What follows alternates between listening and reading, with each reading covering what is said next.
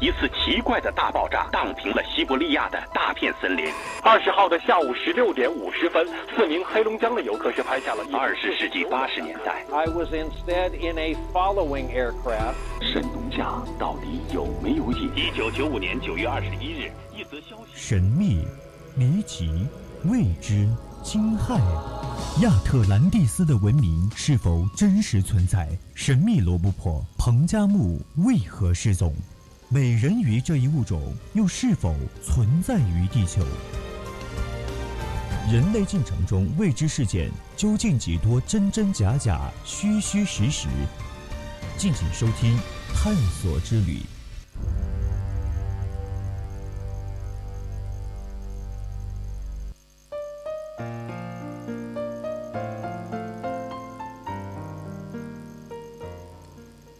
青春调频与您共享，现在是北京时间的二十一点三十三分。现在为您直播的是《百科探秘之探索之旅》，我是王念。今天给大家介绍两种类人，一个是喜马拉雅山的雪人，一个是苏门答腊的小矮人。说他们是类人，是因为他们的身份还不明朗，到底他们是人还是其他的动物？还不清楚，我们今天一起来探索一下吧。如果你有对我们的节目有什么看法，你也可以通过我们的互动平台参与到我们的互动中来。我们的短信平台是零八三幺三五三零九六幺，以及 QQ 听友群二七五幺三幺二九八。当然，你也可以搜索新浪微博 @VOC 广播电台 @VOC 阿饶。希望大家积极的同我们进行互动。好了，那么现在就带大家一起走进今天的探索之旅吧。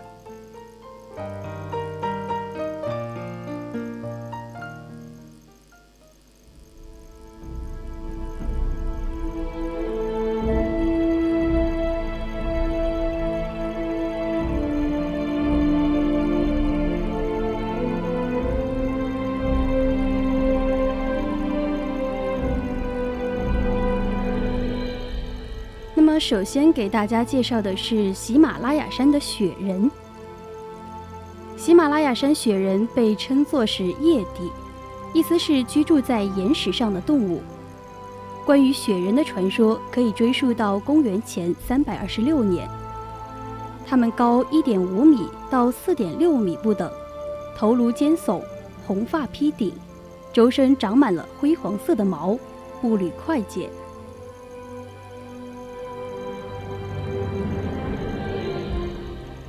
一八四八年，西藏墨脱县西宫村的桑达被雪人抓死，留在他身上的气味臭不可闻。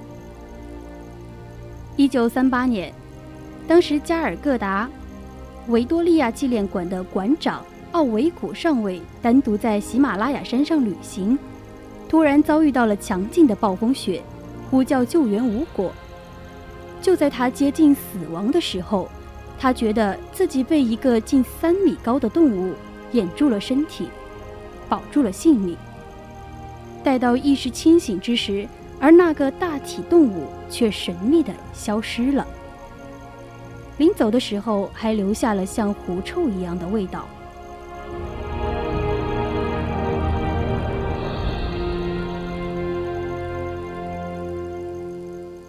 一九七五年。一名尼泊尔夏尔巴族的姑娘像往常一样在山上砍柴，遭到了雪豹的袭击。一个凶狠的红发白毛动物冲了出来，与雪豹殊死搏斗，姑娘这才得以逃回了村子。很显然，这个红发白毛的动物就是传说中的雪人。如今，有关雪人的种种传说逐渐被动物学家承认。并且吸引着无数的探险家来到喜马拉雅地区，找寻这个给人类带来无限幻想的神秘动物。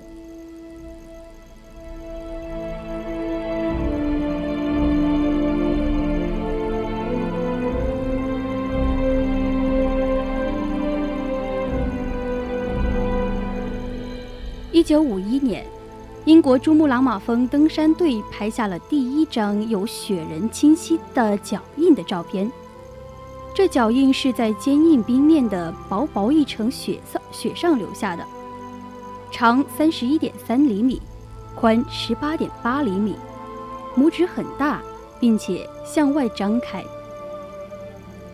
二零零三年十月，在西伯利亚偏远山区阿尔泰的永久冻土层上，人们发现一只保存完好的带毛断肢。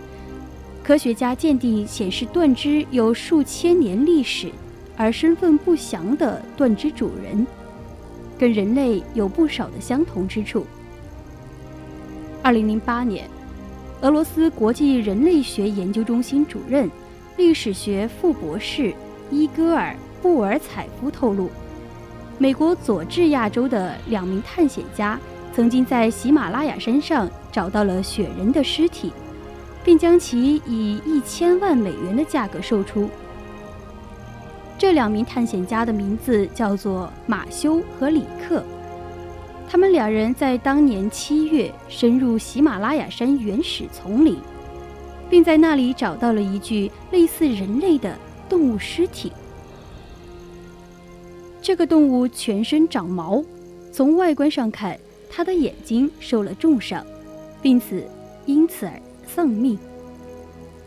在当地人的协助之下，马修和里克成功的将这具尸体运出了森林。八个人走了将近十一公里，然后他们在附近的教堂找来了冰柜，将这具尸体储存起来。专家推测，这名雪人在生前大约二点七米高，重约三百公斤。专家手中存有关于这个尸体的照片和视频。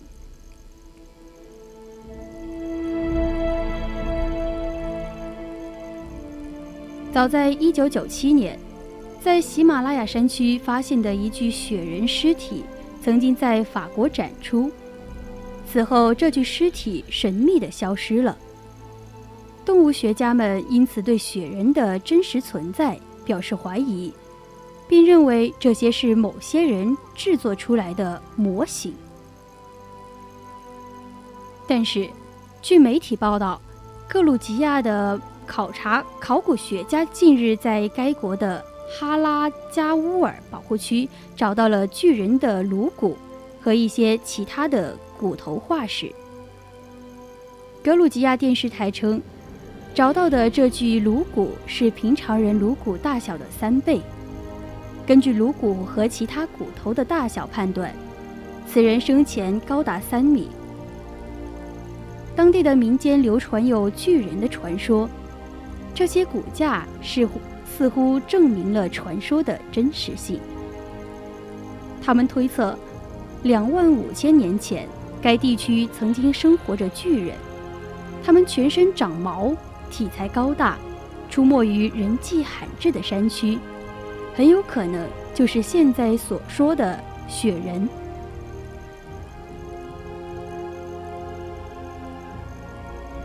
英国科学家通过 DNA 分析发现，神秘喜马拉雅山雪人或许是古老北极熊的后代。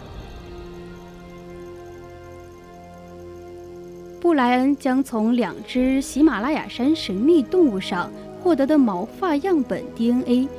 与动物基因库的数据进行了对比，他发现，它们与发现于挪威北极圈的北极熊颚骨共享了基因指纹，而这只北极熊至少有着四千年的历史。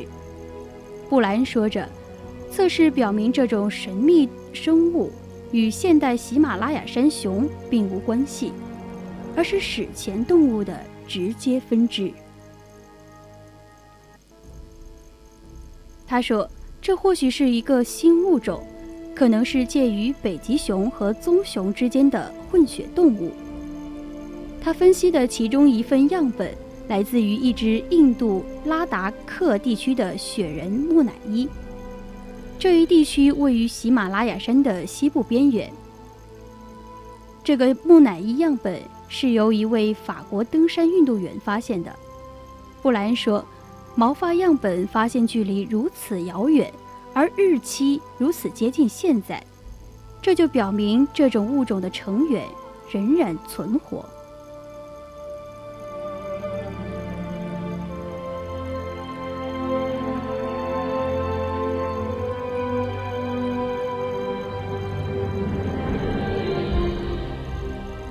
麦自然历史博物馆的古基因学教授汤姆声称。布莱恩的研究为雪人的目击提供了一个合理的解释。雪人是一种传说中的类猿野兽之一，被认为存活在密林或者是雪山之中。科学家们一直都对他们持有怀疑的态度，但是数十年的目击报道、模糊的照片和故事，都使这些传说一直流传。雪人和大脚都被神秘和恶作剧的光环所围绕，但是你无法从一根头发中捏造出一种 DNA 的序列。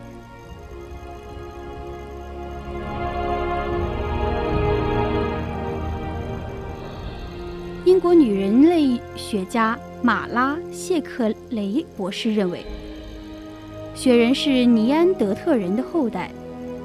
他研究了雪人的脚印，发现它似人也似猿，与泥人更相似。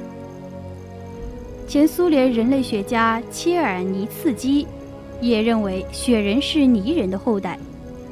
当时泥人在与智人的搏斗中节节败退，一只逃入了森林，成为了野人；一只逃入了高山雪峰，发展成为雪人。中国人类学家周国新认为，雪人是巨猿的后代。他比较了解雪人脚印和猿类脚印，认为雪人更像猿。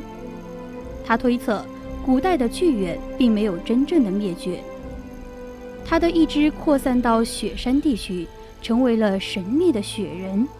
而雪人还没有表现出具有语言的能力，只会发出一种模糊的声音。他们似乎还没有走进人类的大门，但还有些学者却否认雪人的存在。他们认为，传说中的雪人的脚印可能是熊的脚印，也可能是山上的落石在雪融化之后造成的。时至今日，尽管有众多的雪人考察队深入喜马拉雅山区寻找雪人的踪迹。但除了发现一些巨大的脚印之外，几乎一无所获。他们没有拍到过一张雪人的照片，更没有搞到雪人的标本。所以，雪人是否真实的存在，至今仍然是个谜。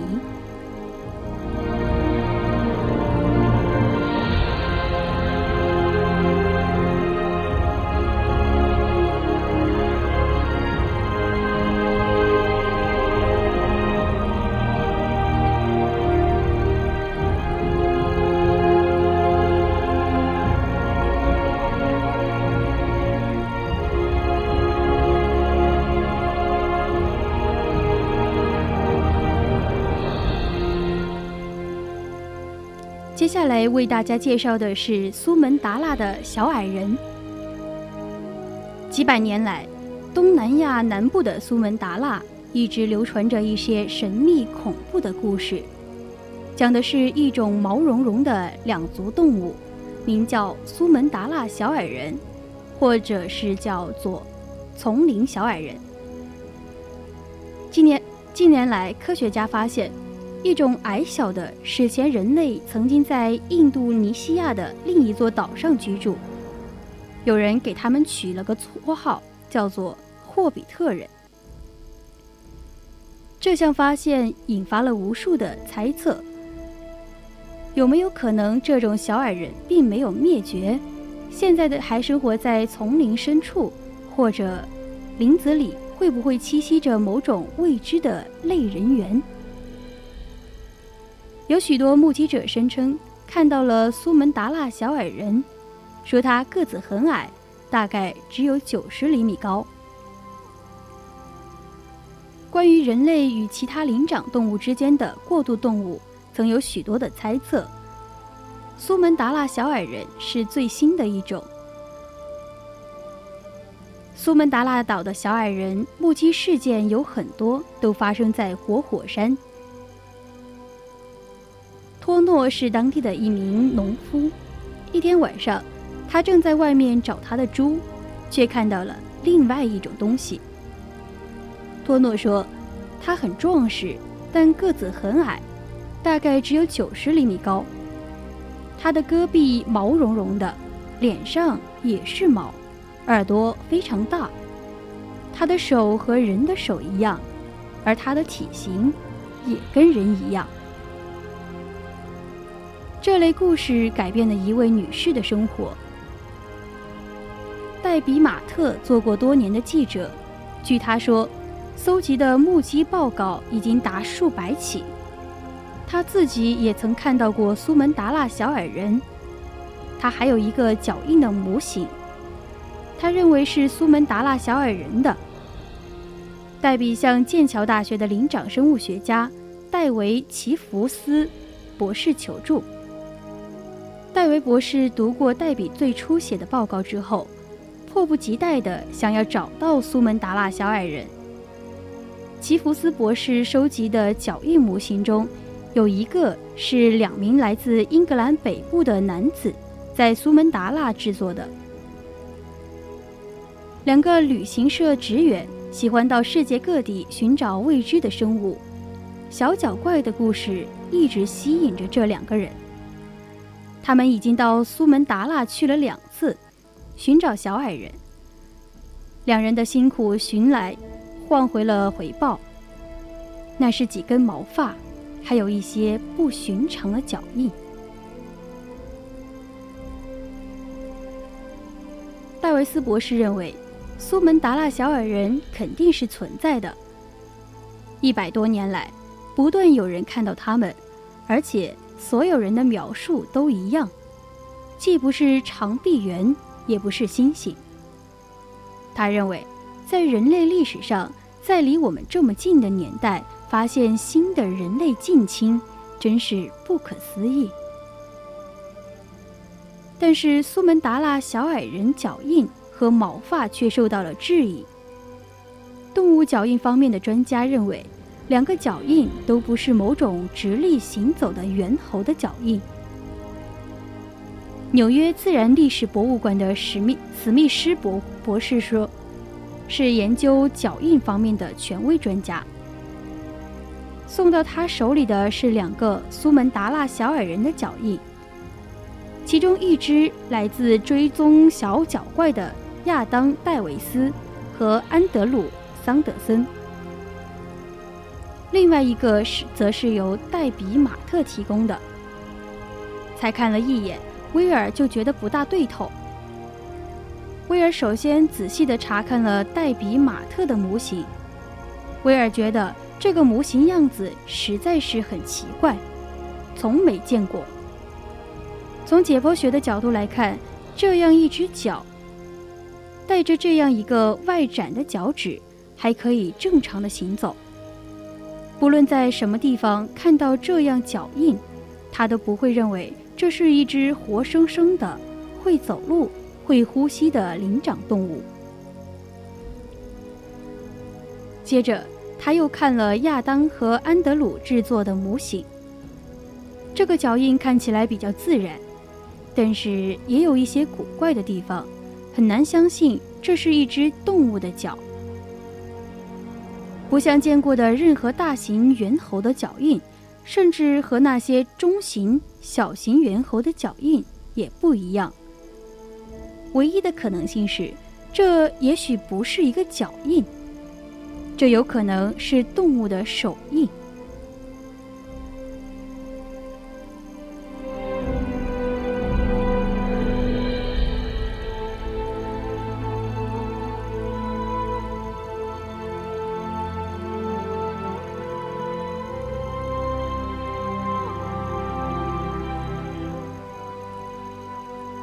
给出了肯定的结论，他认为这两个脚印都不是某种直立行走的猿猴的脚印。脚印模型引起了质疑，不过亚当和安德鲁还带回了毛发的样本。经过三天三组检验分析，结果出来了，DNA 序列与人类的百分百吻合，与苏门答腊或者是任何其他地方的灵长动物都不吻合。也就是说，看到的是人类 DNA，但这并不一定表示这些是人类的毛发，因为。虽然检验结果显示的是人类 DNA 的序列，但毛发本身可能不含有 DNA，也可能因为时间太长、保存状况太差，破坏了 DNA。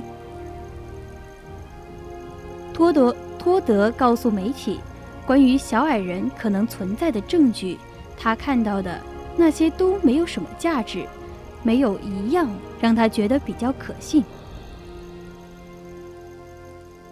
脚印模型和毛发样本都被专家否定了，但是数以百计的目击报告又怎么解释呢？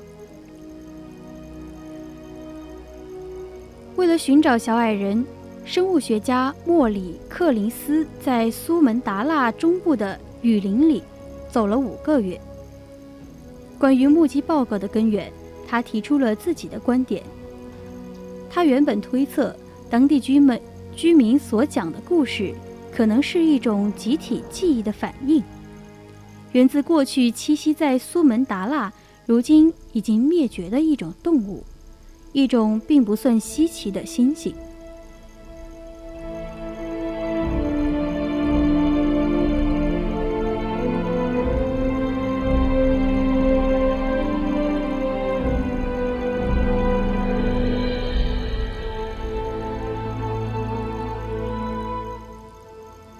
想与现实不断冲突，在莫里看来，找到苏门答腊小矮人的希望似乎越来越渺茫了。